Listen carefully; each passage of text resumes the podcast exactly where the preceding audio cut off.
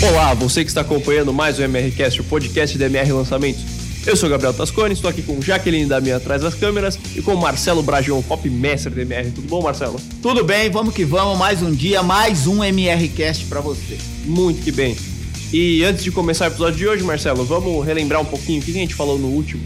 No último episódio, episódio número 19, nós falamos sobre as cinco objeções ocultas.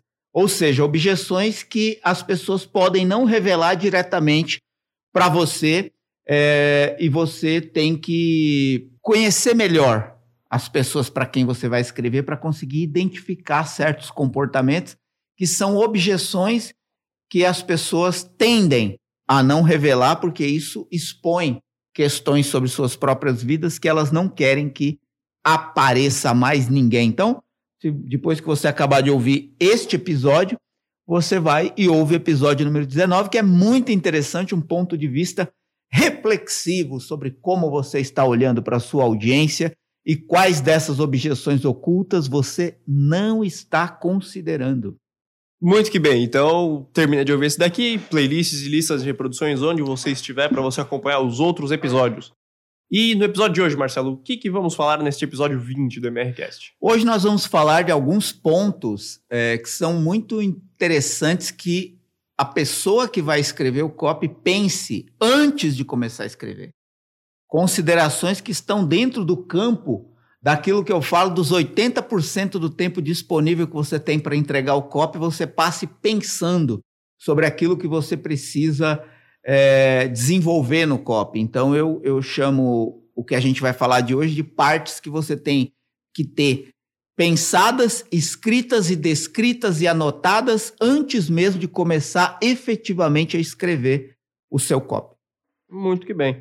É, lá no, no, canal Copy Daily, você falou de alguma coisa parecida com o ecossistema do copy, é, algo, algo que envolve o copy. É, porque eu, eu vejo assim, é, Para quem está assistindo no YouTube ou ouvindo no Spotify e não conhece ainda o canal Cop dele, o canal Cop dele é um canal onde eu entrego conteúdo de cop todo santo dia e é no Telegram. O Telegram é o WhatsApp azul. Então você baixa o aplicativo, se você ainda não tem, é, e depois que você baixar, e mesmo você que já tem, é só ir lá na busca do próprio aplicativo e escrever Cop Daily. C-O-P-Y-D-A-I-L-Y. Quem está no YouTube nas descrições, na descrição aqui do vídeo tem. Inclusive, se você está no YouTube, já se inscreve no canal, ativa notificações, dá o like, compartilha, faz comentário com sugestões e opiniões de temas.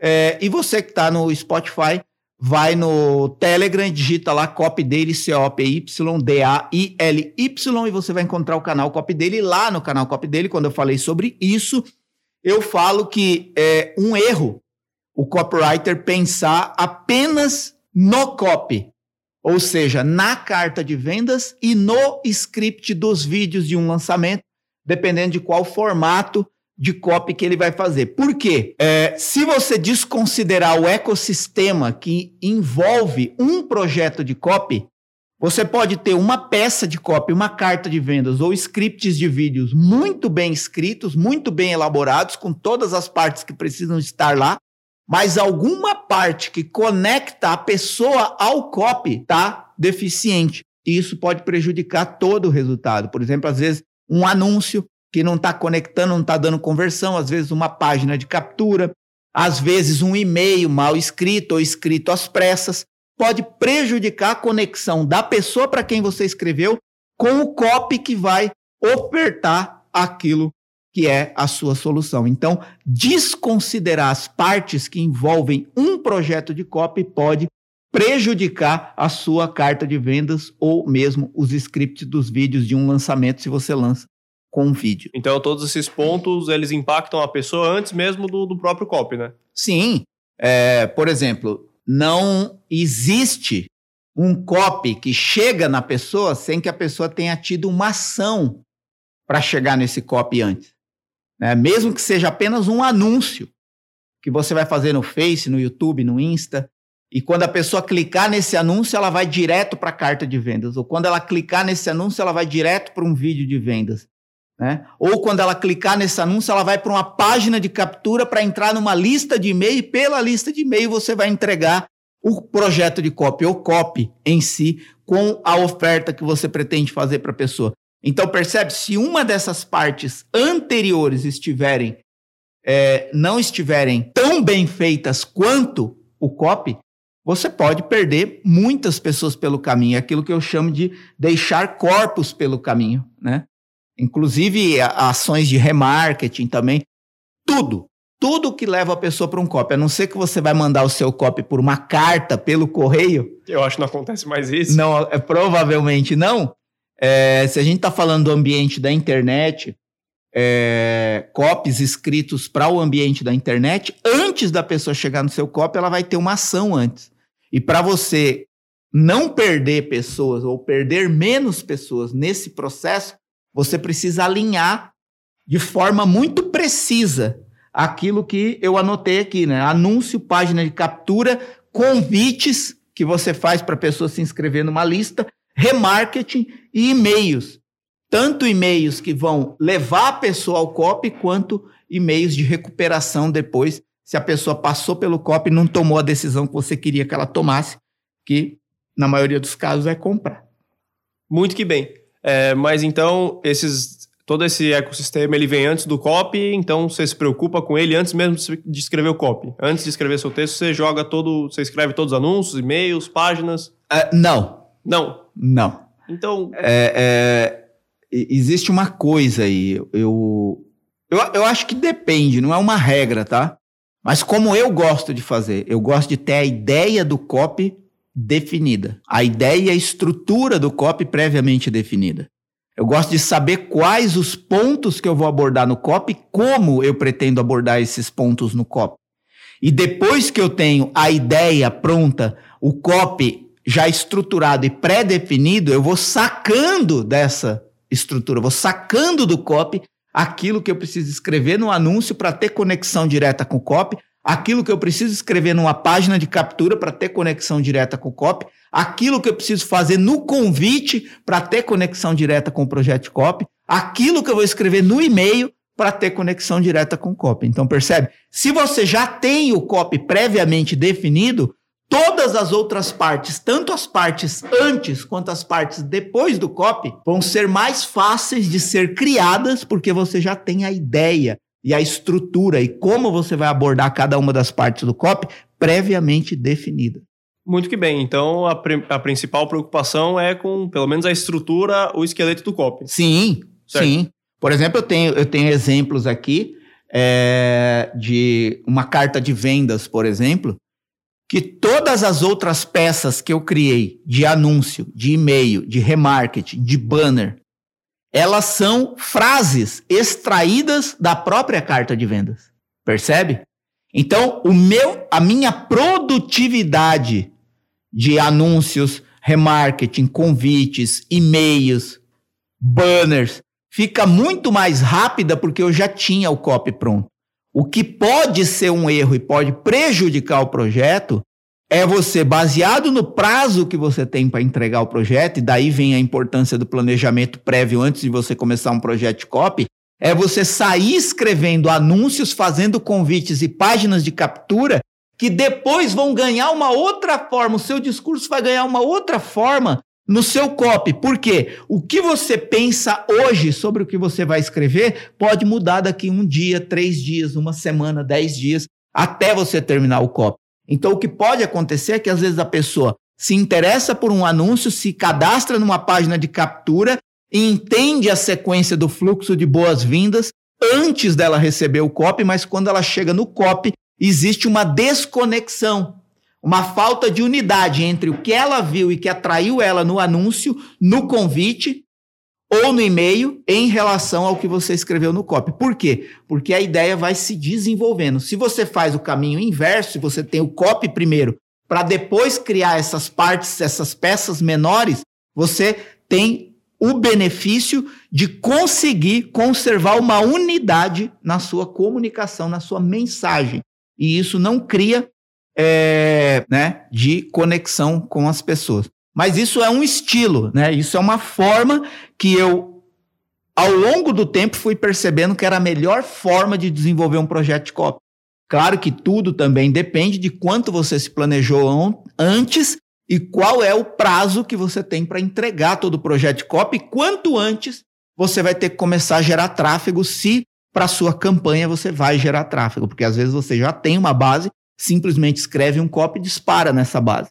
Né? Mas aí você tem que ter uma base aquecida e tal, seria outro esquema. Eu acho que resumindo é isso.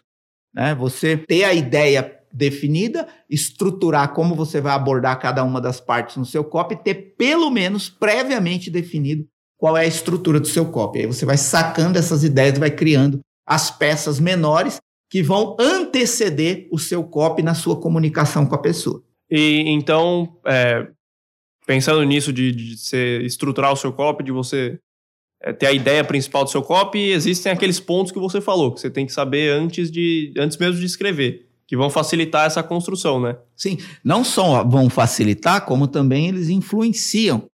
A maioria das partes do copy que você pensa antes de escrever ou seja, quando você gasta um certo tempo e energia pensando nas partes do copy antes de efetivamente sentar para escrever o copy, é, elas afetam dramaticamente todas as partes do copy. A forma como você pensa antes de escrever. E claro que enquanto você pensa, você está fazendo anotações, rascunhos, esboços de como aquilo vai se desenvolver no copy. Praticamente, se você gasta é, é, esse think slow, write fast, né? Esse pense devagar, escreva rápido. Você vai gastar 80% do tempo pensando e nesse 80% do tempo pensando e anotando, e esboçando e rascunhando, quando você começar a escrever, você vai perceber que na sua cabeça já nasceu a estrutura do copo e nas suas anotações estão todas as partes. Então você escreve muito mais rápido porque agora é só alinhar a mensagem num discurso argumentativo e persuasivo de cópia. Bom, então, né, falando especificamente desses pontos, quando eu estava arrumando a pauta aqui do podcast, eu estava vendo lá no copy dele que você citou vários pontos para a pessoa se, se, se, preocupar antes de escrever.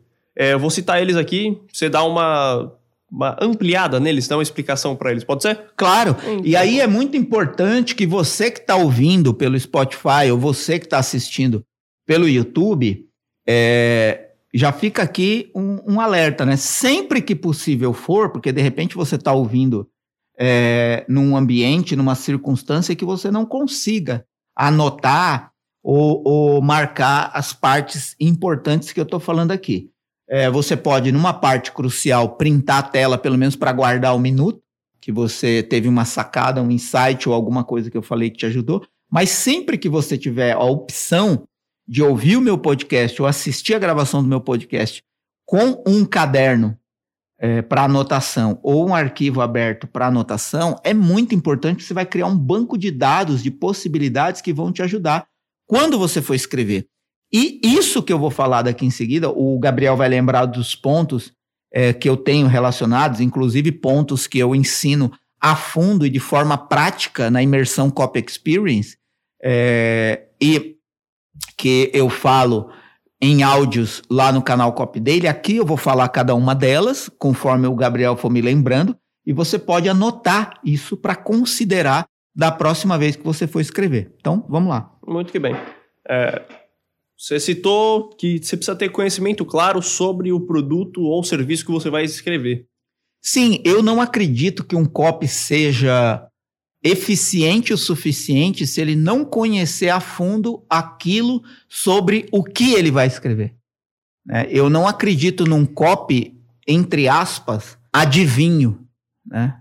que acha que, ou em um copy, copy eu estou falando aqui o copywriter, né? o cara que vai escrever.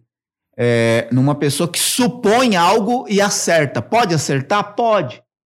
Né? Mas eu acredito que o potencial de acerto aumenta quanto mais a fundo o copywriter conhece o produto ou serviço, a ideia, a solução sobre a qual ele vai escrever. Então, eu sempre gosto de dizer, vocês que trabalham aqui comigo sabem disso, é que a coisa que eu menos gosto, né, o Gabriel, que é copywriter aqui na MR, sabe disso é eu fazer uma pergunta sobre o produto ou serviço que o copy está escrevendo e ele não saber me responder. Isso para mim é um absurdo. Porque muitos copywriters escrevem apenas baseados na solução proposta no produto ou serviço. Ah, você vai ganhar dinheiro, você vai emagrecer, você vai é, escrever melhor, você vai falar inglês, mas ele não experimenta a solução. Então, eu vejo que o copywriter, ele precisa experimentar aquilo sobre o que ele está escrevendo. É claro que nem todos os mercados, nem todos os produtos, nem todos os serviços, o copywriter vai ter condição efetiva de experimentar. Por exemplo, quando é um remédio, uma medicação, uma questão de saúde, uh, enfim, né? É, algum produto físico que ele vá vender e que ele efetivamente não precise, mas ele precisa conhecer a fundo, né? Ele precisa conversar com pessoas que experimentaram, ele precisa conversar com quem criou aquilo. Ele precisa mergulhar naquilo como se a vida dele dependesse do conhecimento profundo daquilo. Porque isso vai dar para ele uma percepção que até o presente momento ele não tem. Ele pode ter uma ideia, ele pode achar, ele pode supor, ele pode entender. Mas a partir do momento que você coloca a sua vida para experimentar aquilo sobre o que você vai escrever, para conversar com as pessoas que já experimentaram aquilo sobre o que você vai escrever, para conversar com a pessoa que criou aquela solução sobre a qual você vai escrever, você vai ganhando um repertório que vai dar para você as condições de escrever um copy definitivamente bom. Até então, é um copy inventado. E eu não acredito em copy inventado. Copy é o reflexo do quanto o copywriter conhece a fundo aquilo sobre o que ele está escrevendo. Só para fechar esse bloco de o quanto a pessoa tem que conhecer o produto, ao se aprofundar no conhecimento do produto, e não só do produto, mas do mercado, da audiência, você precisa anotar quais os benefícios e as qualidades que você está encontrando nesse produto, nesse serviço. Porque isso vai ser a matéria-prima do desenvolvimento do seu copo. Quais são os benefícios? E uma, uma, uma estratégia que eu, que eu utilizo é assim: você tem um produto ou um serviço, seja ele físico ou, ou uma entrega online você consegue identificar a qualidade. Não é qualidade no sentido, ah, esse produto tem qualidade. Não, isso é o mínimo. Você colocar um produto no mercado sem qualidade é uma coisa inadmissível. Então, o mínimo que um produto tem que ter um produto ou um serviço é qualidade. Mas eu estou falando qualidade no sentido assim, qual é o diferencial? Em que isso é diferente dos outros que parecem isso? Então, se, enquanto você não encontrar isso, você não tem um caminho direcional para começar o seu copy. E outra coisa é você anotar e descrever os benefícios daquilo no sentido do que faz na vida da pessoa. O que isso faz? O que isso provoca? O que isso transforma? O que isso promove? A pessoa que adquirir essa solução. Então você vai anotando e descrevendo tudo isso, porque isso vai te dar o campo daquilo que você vai trabalhar no seu copy. Então é muito importante que você olhe para o produto ou serviço com a ótica do que faz na vida da pessoa. Muito que bem. É, você falou também que você tem que já ter em mente o vilão que você vai combater, o vilão que você vai é, no seu copo. É, é assim, uh, o vilão, é, eu, eu gosto sempre de falar isso, né? Nada em cópia é uma regra, né? Mas toda narrativa que tem um vilão no centro, fica mais interessante e forte para atrair a pessoa para o seu lado, né? A máxima, inimigo de inimigo meu é meu amigo, né? Então, é, se inimigo de inimigo meu é meu amigo, a chance de você transformar a pessoa que está do outro lado em amigo seu, mostrando um vilão que está atrapalhando a vida dela e que você está combatendo para ajudar ela, torna o seu copy emocionalmente mais forte intimamente mais conectado com a pessoa. É, e também você tira da pessoa a sensação de culpa dela não ter conseguido resolver o problema que ela tem ou realizar um desejo, um desejo que ela tem. Então, para que a pessoa não se sinta culpada pela situação de problema que ela vive ou pela situação de não realização que ela ainda tem na vida dela, você apresenta para ela qual é a real causa daquilo? Qual é o verdadeiro vilão que tem impedido ela de eliminar o problema ou de realizar um desejo? E você se coloca como uma espécie de combatente desse vilão para que ela tenha a possibilidade de solucionar o problema na vida dela ou alcançar o desejo que ela busca.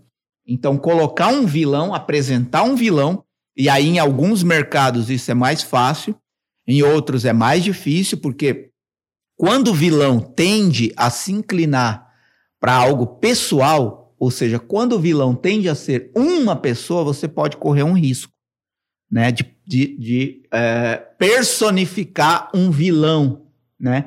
E aí você pode tornar o seu copy um combate de uma pessoa. Talvez o mais interessante é apresentar o vilão como uma instituição, como uma circunstância. Por exemplo, eu já trabalhei muito com vilão, principalmente no mercado financeiro e no mercado de saúde. No mercado financeiro fica óbvio, governos, grandes bancos, as instituições financeiras que não estão preocupadas com seu bem-estar, com sua com a evolução do seu patrimônio, mas estão preocupados apenas em ganhar dinheiro, tirando dinheiro de você e te dando uma pequena parte disso, mas ficando com a grande parte do lucro. Então isso é, é evidente, né? Eu não acredito, talvez possa existir, mas é muito difícil uma pessoa que acredite 100% que quando ele senta na frente do gerente de banco, o gerente de banco está oferecendo exatamente a melhor solução que existe porque o gerente tem uma série de conflitos de interesse ligados à própria instituição para a qual ele trabalha. É natural, não estou dizendo que é errado. Eu só estou dizendo que este é um vilão que pode estar tá impedindo essa pessoa de ter lucros maiores e melhores para, em menos tempo, ter mais dinheiro na sua conta. No caso da, da saúde também. Né? Você pode apresentar um sistema, uma instituição ou uma indústria por detrás de um determinado problema de saúde que está ganhando com isso em vez de querer definitivamente eliminar isso. É claro que você tem que tomar muito cuidado para não transformar o vilão numa espécie de teoria da conspiração, né? porque isso pode ser desmentido, você tem que apresentar fatos e argumentos sobre os quais as pessoas já desconfiam que.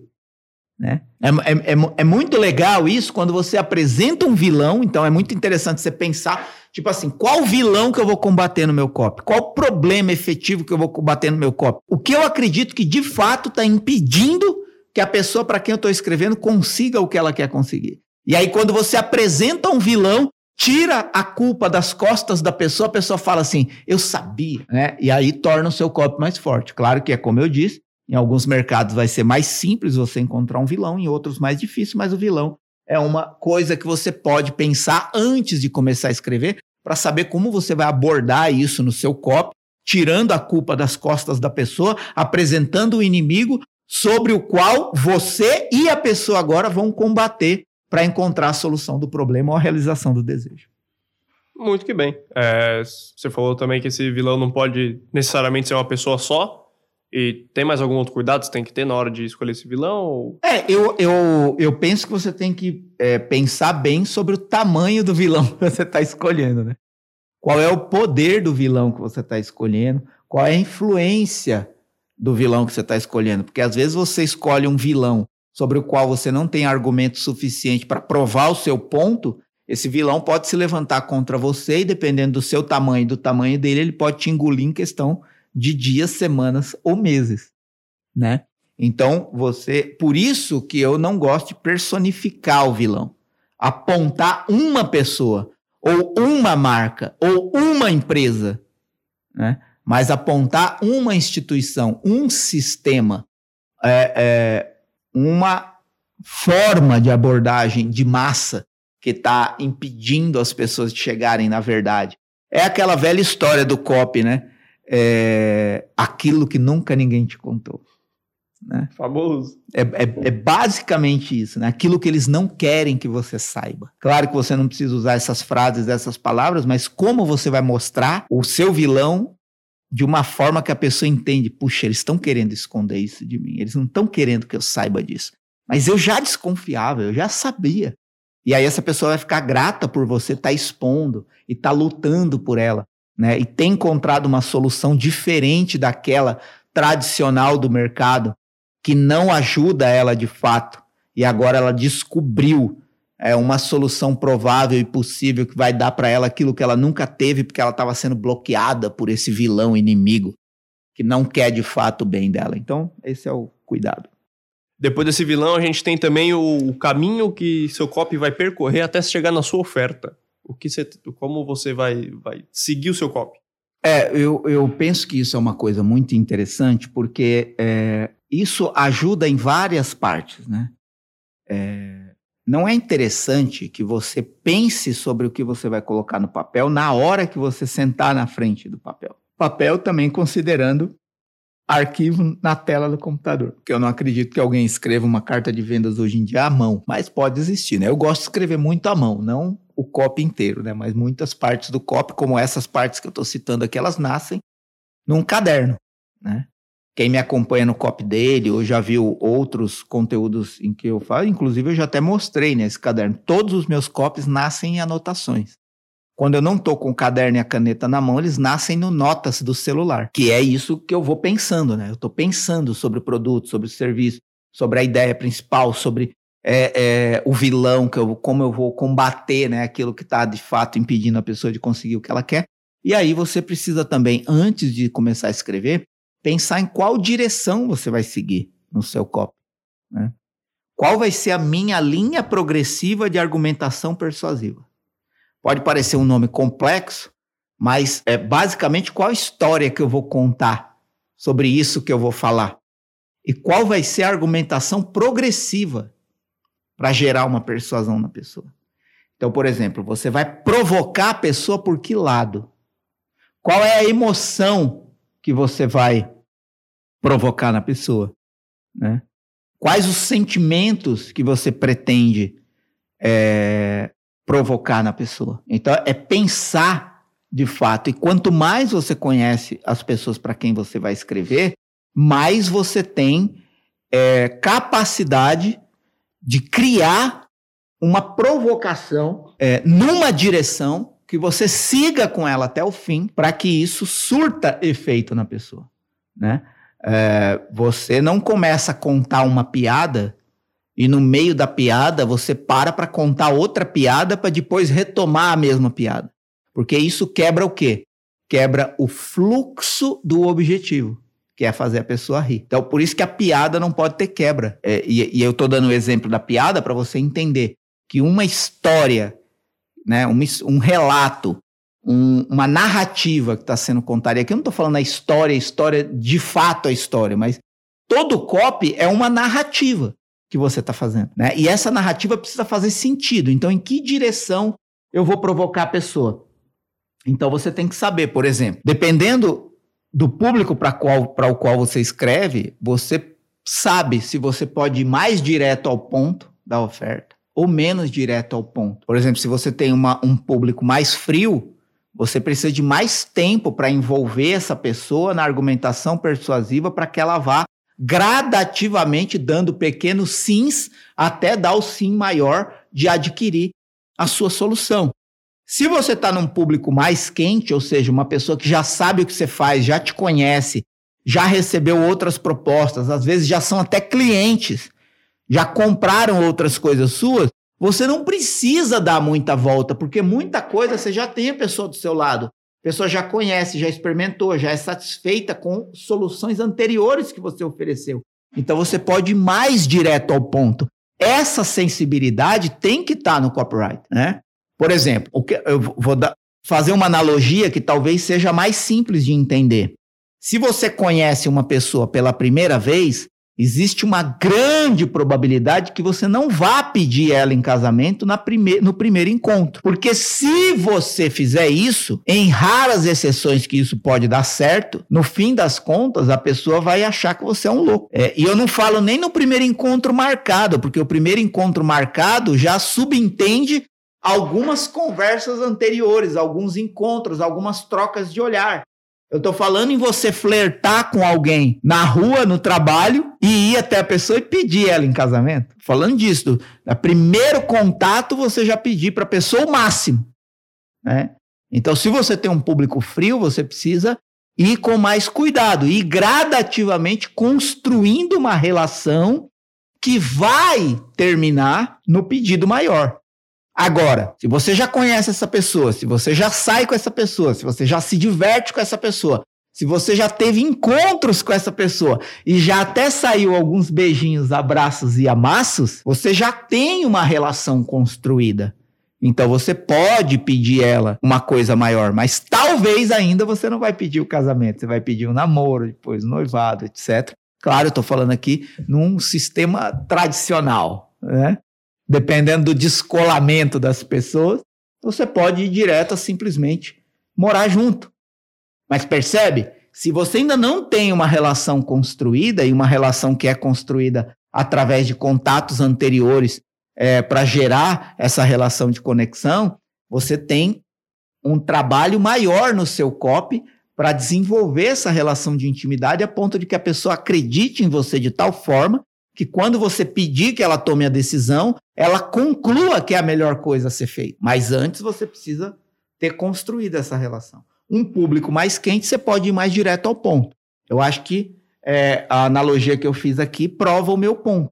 E aí você vai considerar, pô, eu vou começar o meu copy de uma forma mais indireta, né, mais emocional, mais de conexão, para levar a pessoa a chegar numa conclusão que ela precisa fazer isso, mas quando ela chegar nessa conclusão, ela já confia em mim, ou você pode ir mais direto ao ponto. Pô, essa pessoa já me conhece, já comprou de mim, já está satisfeita com a minha entrega anterior, eu não preciso, né, de tanto, tanta provocação emocional para falar para essa pessoa que eu tenho mais uma solução que pode ajudar ela. Você pode ir mais direto ao ponto, você pode ir mais direto ao produto, mais direto à solução, mais direto à oferta. Claro que não direto assim imediatamente, mas você vai desenvolvendo o copy com uma ótica mais é, do produto, da solução, da oferta.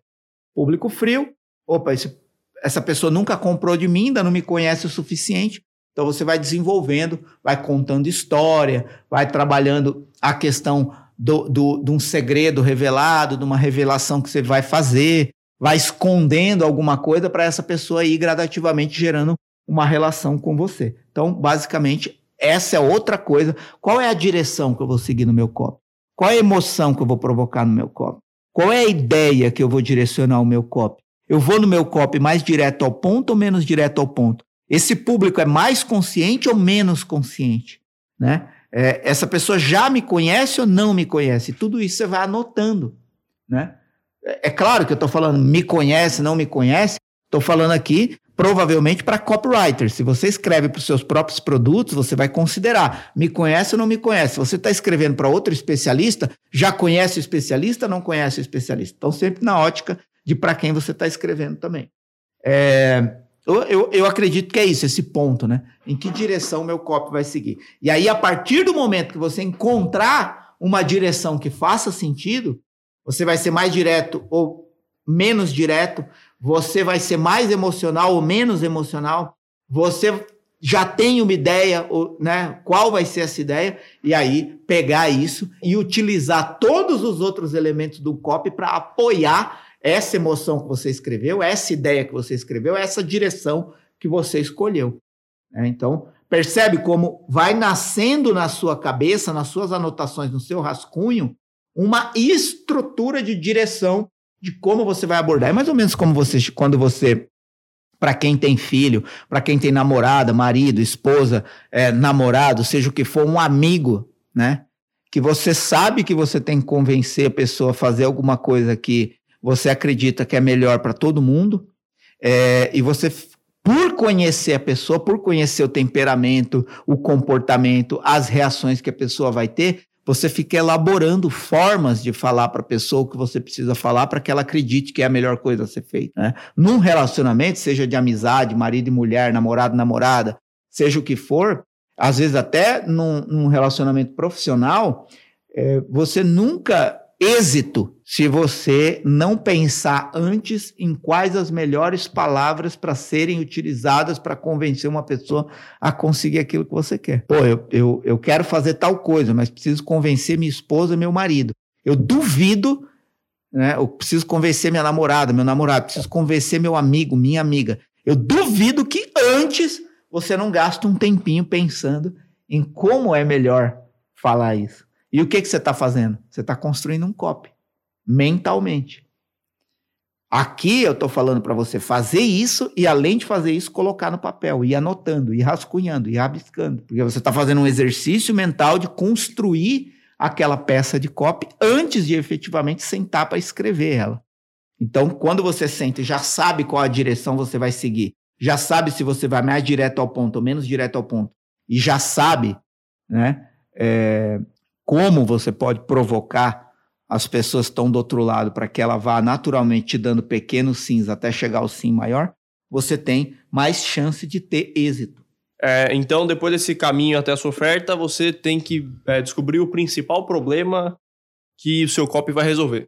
É, essa é uma pergunta que você tem que fazer frequentemente. Então, que nem recapitulando aqui, né? Eu falei, você tem que pensar sobre a qualidade e os benefícios do produto. E você não consegue isso se você não mergulhar a fundo nesse produto ou serviço sobre o qual você vai escolher. Quanto mais você tiver a condição de experimentar isso na pele, mais você vai ter argumentos de experiência própria para conversar com a pessoa para quem você vai escrever. Depois eu, a gente falou do vilão, né? Como é importante você ter no seu copy um vilão para tirar a culpa da pessoa e apresentar alguém sobre o qual você e essa pessoa vão combater para que a pessoa resolva o problema na vida dela ou alcance a realização de um desejo. Depois eu falei sobre a direção que o seu copy vai seguir. É você pensar numa direção clara, escolher essa direção, mais direto, menos direto, é, e, e, ir com ela até o fim. E aí agora vem, é, nesse, nesse, nesses passos de pensar, anotar, descrever, escrever antes de escrever o copy, você vai passar pela identificação de qual é o principal problema de fato da pessoa. E quando eu falo problema, muitas pessoas acham que problema só tem a ver com dor, só tem a ver com medo, só tem a ver com coisa negativa. Não! Né? Hoje se fala muito da questão do medo e da ganância. Ah, quando eu trabalho ganância, eu não posso falar de problema. Não tem nada a ver uma coisa com a outra. Por exemplo, às vezes você está falando de ganância para uma pessoa que efetivamente talvez nem tenha problema, uma pessoa que já tem uma vida legal, uma vida boa, uma vida confortável, mas ela está insatisfeita com alguma coisa. Por exemplo, às vezes você pode encontrar uma pessoa que já tem tudo e quer mais. E qual é o problema dessa pessoa? A insatisfação. De ainda não achar que o que ela tem é suficiente para ela se sentir bem consigo mesma. Por exemplo, você encontra uma pessoa que tem uma casa dos sonhos, um carro milionário, mas quer o jatinho. Tem pessoas que nunca vão chegar nem perto de sonhar em ter um jatinho. Não vão nem sonhar. Mas tem pessoa agora que está querendo ter um jatinho. Então, qual é o problema dessa pessoa? O problema é que ela não está satisfeita com o que ela tem. E isso existe em todas as áreas. A pessoa pode estar tá ferrada e você pode escrever um copy de ganância para essa pessoa, mostrando para ela que ela pode ter o que ela jamais imaginou ter, e apresentando para ela que ela só não tem isso por causa desse problema. Ou você pode pegar uma pessoa que está com medo, apavorada, que vai perder um relacionamento, vai engordar até morrer, ou vai ter um, um ou nunca vai falar inglês, né? A pessoa está com medo, está apavorada. E aí você pode, do mesmo jeito, trabalhar esse medo apresentando para ela o real problema que ela precisa eliminar para solucionar. Todo copy pretende e subentende a solução de um problema a tirada de um bloqueio, a eliminação de uma trava que está impedindo a pessoa de conhecer, de chegar, de alcançar o objetivo que ela realmente quer alcançar. Então, quando eu falo aqui que você precisa pensar em qual o principal problema que o seu produto ou serviço resolve na vida da pessoa, é você pensar pela ótica do que faz na vida da pessoa. E se o produto ou serviço faz alguma coisa boa na vida da pessoa, naturalmente e obviamente é porque elimina um problema na vida da pessoa. Percebe? Às vezes o cara quer só pendurar um quadro. Qual o problema? Não tem o furo. Então, todo produto, todo serviço, toda solução tende a resolver um problema na vida da pessoa. Então, não pensar em problema no sentido só de dor. Ah, eu preciso saber a dor da pessoa. Não necessariamente. Às vezes a pessoa tem um problema que não é, né? Assim, dor no sentido negativo da palavra, né? Mas, por exemplo, eu, eu, eu comprei esse copo para beber água porque eu queria um copo para beber água diferentão. Qual que era o meu problema? Eu não estava feliz com o copo que eu estava bebendo água. Eu não estava satisfeito com os copos que eu tinha para beber água. Eu fui lá e comprei um copo novo, diferentão. É, é um problema minúsculo, mas só para você exercitar esse ponto de vista. Que você precisa descobrir qual é o problema principal que o seu produto ou serviço resolve na vida da pessoa. E você só vai descobrir isso a fundo se você pensar sobre o ponto de vista do que o produto ou serviço de fato faz na vida da pessoa. Só um ponto nisso daí, eu lembro até hoje, uma vez você respondeu uma pergunta no Instagram de uma pessoa que perguntou qual era o, o problema que ela ia achar, a dor que ela ia achar do, do público dela, se ela tinha uma loja para festa, uma loja para festa de infantil. Isso. É, só acho que é o mesmo ponto, né? Não é necessariamente uma dor, um sofrimento, é o problema que a pessoa precisa resolver. Exato. E, e aí, primeira coisa, você, é, é, essa é uma coisa muito interessante, né? Quem trabalha no mercado infantil às vezes esquece que ele não está trabalhando no mercado infantil, ele está trabalhando no mercado de adultos. Uma, uma fotógrafa ou um fotógrafo que tira fotos de bebês, uma pessoa que tem equipamento para festa infantil, uma pessoa que tem um buffet para festa infantil. Ele não está no mercado infantil porque ele não vende para criança. Ele está no mercado de adultos, então ele tem que pensar com a cabeça do adulto. E quais são as preocupações do adulto na hora de contratar um serviço desse? O primeiro deles é a segurança. Todo pai e toda mãe, em primeiro plano, está preocupado com a segurança dos filhos. Então, se você vai oferecer lá um pula-pula, o pai e a mãe quer saber se o pula-pula não vai furar. É um problema. No meio de tantos bufês, que buffet que eu escolho? Será que é seguro? Será que na hora que os pais e as mães chegarem com os carros não vai ter um, um, um, ambiente de perigo ali, de risco? Qual que é a localização? Será que a equipe trata bem as crianças? Porque vai ter hora que eu não vou estar tá olhando meu filho, ele vai estar tá lá brincando lá com os, com os tutores. E será que eles vão beliscar meu filho? Será que eles vão empurrar meu filho? É um problema. Mas se você olhar, você está escrevendo um copy para a realização de um desejo, de um sonho, que é a alegria do filho numa festa. Mas em primeiro plano existe um problema para essa pessoa alcançar essa, a realização desse sonho. Né? Então, é pensar sobre essa ótica. Vamos lá. Muito que bem. Então, depois de você achar o problema, você vai para a descrição do, do produto ou serviço. Como você. você é, é, eu já vou falar dos dois juntos, né? Descrição do, do produto e descrição dos bônus. Eu falo muito sobre isso, né? Às vezes a gente só pensa no produto, na descrição do produto, na descrição do bônus, quando a gente chega no COP na hora de falar sobre isso no COP. E eu acho que é nessa hora que muitos COPs se desconectam das pessoas, porque ele vem numa pegada ali de provocar emoção, de provar que aquilo é possível, é, de quebrar a objeção, e aí quando chega no produto, torna aquilo frio, porque simplesmente descreve o que o produto é, descreve o que os, o que os bônus são, mas não mostra para a pessoa onde ela vai chegar, onde ela vai chegar com aqueles bônus. Então você não pinta o futuro da pessoa ao descrever o produto e os bônus. Então, acho que aqui a importância é você pintar esse futuro. É aquilo que eu chamo de ponte ao futuro.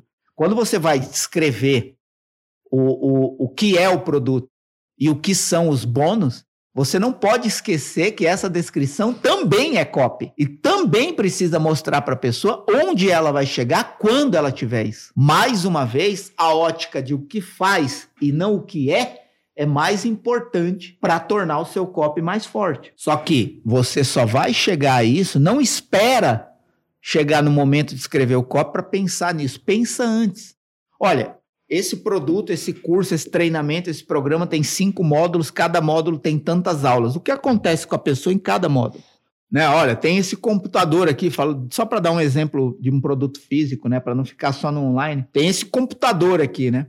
Quando a pessoa pegar esse computador, importa tanto para ela, a não ser que seja um profissional da área que depende das configurações técnicas de um computador, seja um, um animador gráfico, um, um editor de vídeo, que vai se preocupar talvez mais com a capacidade a característica técnica, a configuração especificação técnica do equipamento, a maioria esmagadora das pessoas que vão comprar um computador, elas vão comprar por uma satisfação, um prazer, uma beleza estética. Então, na hora de você descrever isso, como você faz isso provocando a pessoa a entender qual é a satisfação que ela vai ter com esse equipamento na mão? Então, sempre que você for pensar sobre a descrição do produto ou a descrição dos bônus, faça o exercício antes de escrever, de pensar como você pode, ao descrever o produto e os bônus, mostrar para a pessoa o que cada fase daquele produto ou o que aquele produto em si, para onde leva a pessoa, né? o que faz na vida da pessoa. Se você, como eu já falei, se você tem algo é, que é entregue de forma online, um programa, um curso, um treinamento, um sistema online, o que cada fase desse programa faz na vida da pessoa, né? De onde ela sai e onde ela chega. E aí, se você tem um produto físico, o que esse produto físico promove de benefícios, satisfação, de conforto, de, de, de, de alegria para a pessoa que tem aquele produto na mão. É, e aí, assim é que você descreve os produtos e os bônus, sempre na ótica do que a pessoa vai sentir quando ela já tiver em posse daquela solução. E aí ela vai refletir. É, é, como, é aquilo que eu também gosto de falar, né? Você está vendendo a satisfação futura do problema resolvido ou do desejo alcançado. Você está no copo e a pessoa suspira aliviado por falar é isso. E quando fala é isso, ela já interiormente comprou a sua ideia, porque ela entendeu que aquilo é a melhor coisa a ser feita. É isso. Então, depois disso tudo, você vai chegar na, na garantia do produto. Como é que você fala disso? É, eu vou falar aqui de duas coisas, né? É, que vou falar de garantia, valor e preço, né? Rapidamente, né? É, eu tenho um conteúdo muito extenso sobre isso lá no canal Cop Daily. É, depois você pode, se você estiver assistindo pelo YouTube, você pode na descrição aqui, sempre tem o link do Cop Daily, você pode ir para o Cop Daily procurar lá você pode escrever na busca do próprio canal valor ou a palavra preço. É sempre importante escrever é, tudo certinho. Por exemplo, preço, se você não colocar o cedilha, a ferramenta não vai encontrar o local onde eu falo sobre valor e preço. E aí, ou você escrever garantia também, vai estar tá lá. Então, tem um, conteúdo muito vasto sobre isso. Aqui eu vou só apontar uma questão. Por que, que é importante você pensar na garantia, no valor e no preço antes de você escrever o copy, porque o preço do seu produto afeta dramaticamente a necessidade de mais ou menos persuasão que você pode ter no copy. O maior ou menor esforço que você precisa ter para vender aquilo. É, eu acho que não precisa ir muito longe para dizer que vender um produto de 50 reais é talvez mais simples e mais fácil do que você vender um produto de 4 mil reais. Claro que tudo depende do público, da demanda, do quanto essa pessoa já confia em você ou não, mas eu já falei disso. A questão é, você vender um produto de 50 reais com uma oferta muito boa, que a pessoa tem uma percepção de valor de que aquilo vale 10 vezes mais do que 50 reais, é uma coisa. Agora, você vender algo por 4 mil reais que está fora, né? Fora do que a maioria dos brasileiros tem como é, é, vamos dizer assim, é, é, percepção de valor é, ideal para adquirir uma solução, né? Eu acho que para grande, esmagadora maioria das pessoas para quem a gente escreve, 4 mil é bastante dinheiro. Então você tem aí uma dificuldade. Então, é, você pensar no preço antes afeta dramaticamente a forma como você vai argumentar no seu copy, porque um produto né, entre aspas, mais caro, e essa questão de barato e caro é sempre relativo, mas não vou entrar nesse mérito. Mas quando a adesão da solução que você está propondo exige um maior investimento financeiro, tende a, a, a, ser mais difícil de vender. Então você precisa ter argumentos né, persuasivos mais fortes do que se você for vender um produto barato. Só que o segredo aí é que quando você pensa no preço isso afeta dramaticamente a construção do seu copy, mas imediatamente a pensar no seu preço, no preço daquela solução que previamente você já se aprofundou para conhecer bem, você vai começar a exercitar como eu vou demonstrar que esse preço é irrelevante diante do valor e do benefício que a pessoa vai ter. Se você fez, a, se você pensou nas partes anteriores de forma correta, quando você chega na descrição do produto e dos bônus, né, é, que eu acabei de falar, você efetivamente tem uma, um ponto de vista de como você vai gerar valor. Porque valor é absolutamente diferente de preço. Às vezes as pessoas impulsivamente compram alguma coisa porque elas têm a percepção de que o preço é baixo diante do valor alto da satisfação que vai ter. Por exemplo, se você derrubar o valor de um iPhone hoje pela metade nas lojas, ainda vai ficar caro. Pelos padrões da maioria esmagadora dos brasileiros. Você ainda vai ter um produto aí que gira em torno de 4 mil reais, 5 mil reais. O iPhone top de linha, vamos dizer assim. Mas você derrubou pela metade. A percepção de valor em relação ao preço é muito maior. Porque muitas pessoas não compraram o iPhone ainda porque não tem de fato dinheiro. Mas se você derruba o preço pela metade, você aumenta a percepção de valor. Então essa pessoa faz sacrifícios maiores para conseguir essa oportunidade única dentro de uma janela restrita de tempo que ela tem para adquirir. Percebe? Então essa é a relação valor-preço. Como você vai demonstrar para essa pessoa que o que você está oferecendo vale muito mais do que o que efetivamente ela está pagando em dinheiro. Você tem que pensar como eu vou criar essa relação antes. E a garantia é como eu vou oferecer segurança para que essa pessoa acredite que não há risco em ela gastar esse dinheiro por essa solução, sabendo que se logo de cara essa solução não satisfazer ela, não agradar ela, não satisfizer ela, não agradar ela, ela pode pedir o dinheiro de volta. Então a garantia, ela está sempre atrelada a mais uma percepção de valor que está diretamente atrelada ao preço. Às vezes a pessoa tem uma pequena objeção ali em relação ao custo financeiro e aí quando ela vê a garantia, isso aumenta a percepção de valor. Pô, eu já tenho uma percepção de valor, parece que eu estou pagando menos do que aquilo que eu estou recebendo. E ainda tem a garantia, que eu posso experimentar por um prazo sem comprometer de fato, definitivamente, esse valor financeiro. Então, eu posso devolver e pegar o meu dinheiro de volta. Então, é, é isso que eu, que eu quero falar sobre garantia, valor e preço. Mas depois, se você quiser aprofundar nisso, canal Copy Daily, lá tem muito mais. Muito que bem. É, esse conteúdo todo que a gente está falando hoje começa a partir do dia 22 de outubro. Se você quiser pesquisar por data, também tem como lá. Muito bem. E então, depois disso, a gente chega na grande ideia. Somente nesse ponto do copo você vai pensar na sua grande ideia, é isso? Exato, isso é muito interessante, porque muitas pessoas acham que precisam começar a pensar sobre como vão escrever o copy pela ideia. Então, uma coisa que eu vejo, é, que pode ser um erro, tá? É, eu sempre gosto de falar que tudo depende do perfil e do estilo de quem está escrevendo, mas o que funciona para mim é que não adianta eu receber uma demanda de um projeto de copy e a primeira coisa que eu vou pensar é qual ideia. Na experiência que eu tenho, a ideia sempre nasce no processo de pensar sobre o que eu vou escrever. Esquece a ideia no começo. Você recebeu uma demanda de um projeto de copy. Você precisa escrever uma carta de vendas ou os scripts dos vídeos de um lançamento. Isso também envolve anúncio, página de captura, e-mails, remarketing, convite, todo o ecossistema que envolve um projeto de copy.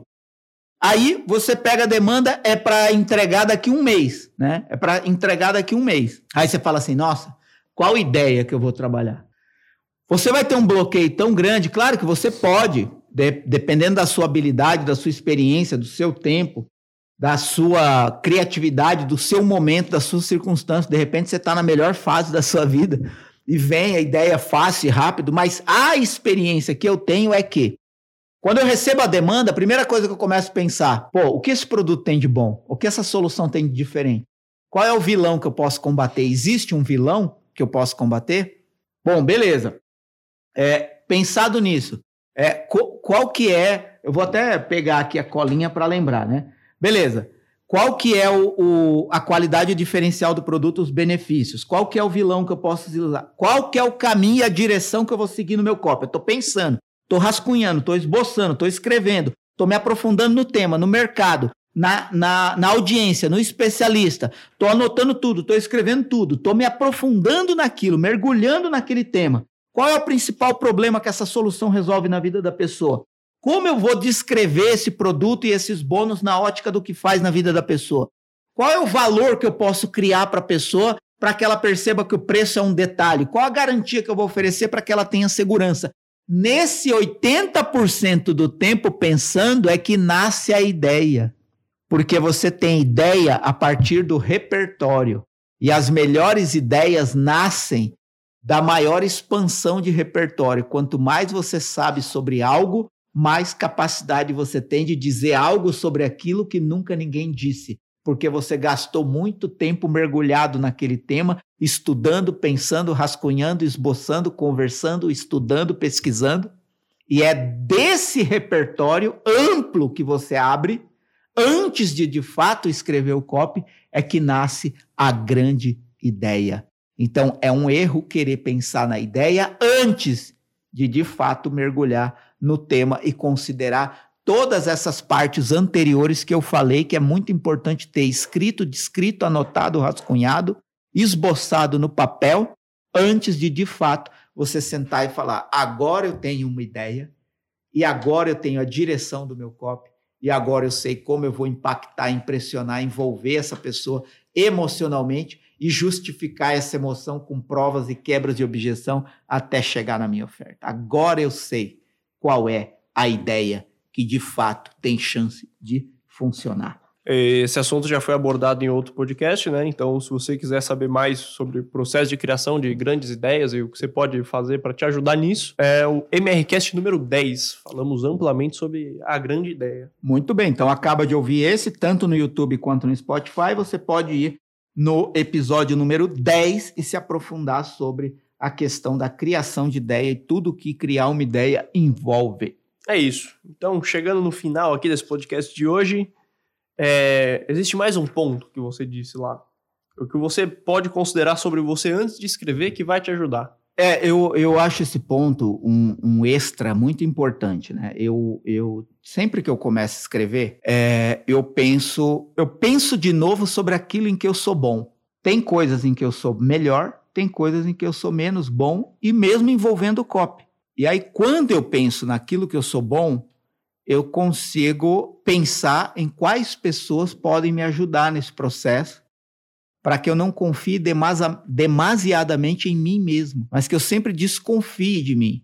Confie e acredite naquilo que eu sou bom, mas tenha consciência naquilo que em determinado momento no projeto eu posso precisar de ajuda. De repente, na hora de elaborar uma pesquisa, se você tem que desenvolver o nome de um produto, é, de, enfim, né, pode ter alguma fase nesse processo do projeto de copy em que você identifique que é o seu ponto fraco. Então, nesse momento, você pode pedir ajuda para outras pessoas, pedir opinião, pedir sugestão, porque isso vai te ajudar a não é, acreditar demasiadamente em si mesmo, porque pode ser uma armadilha achar que é autossuficiente o suficiente para dar conta de tudo, se você identifica que em uma ou outra questão você é, não é tão bom. E aí você valoriza aquilo que você é muito bom.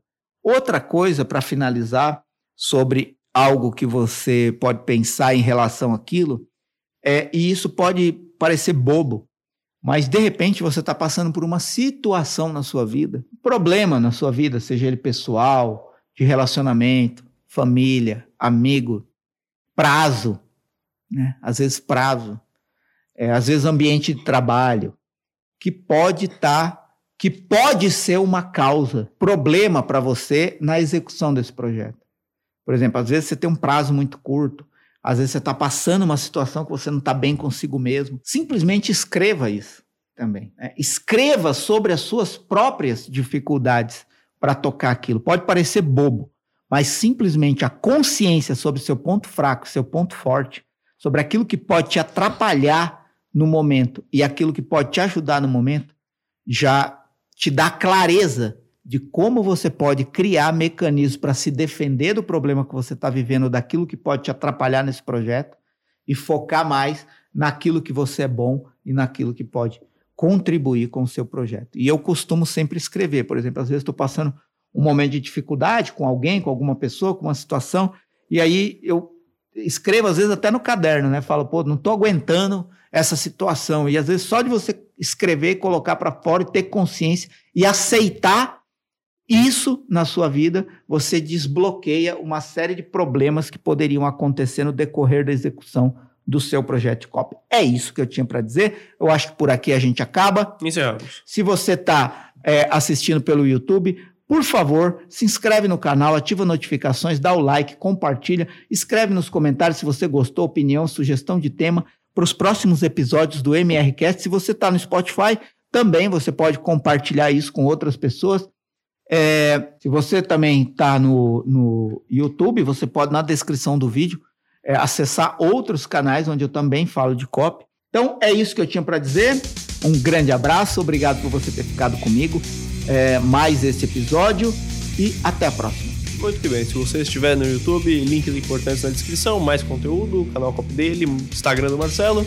Se você estiver no Spotify, corre no Instagram do Marcelo, que tem tudo lá também, arroba Marcelo Bragion. É isso, um abraço e até mais.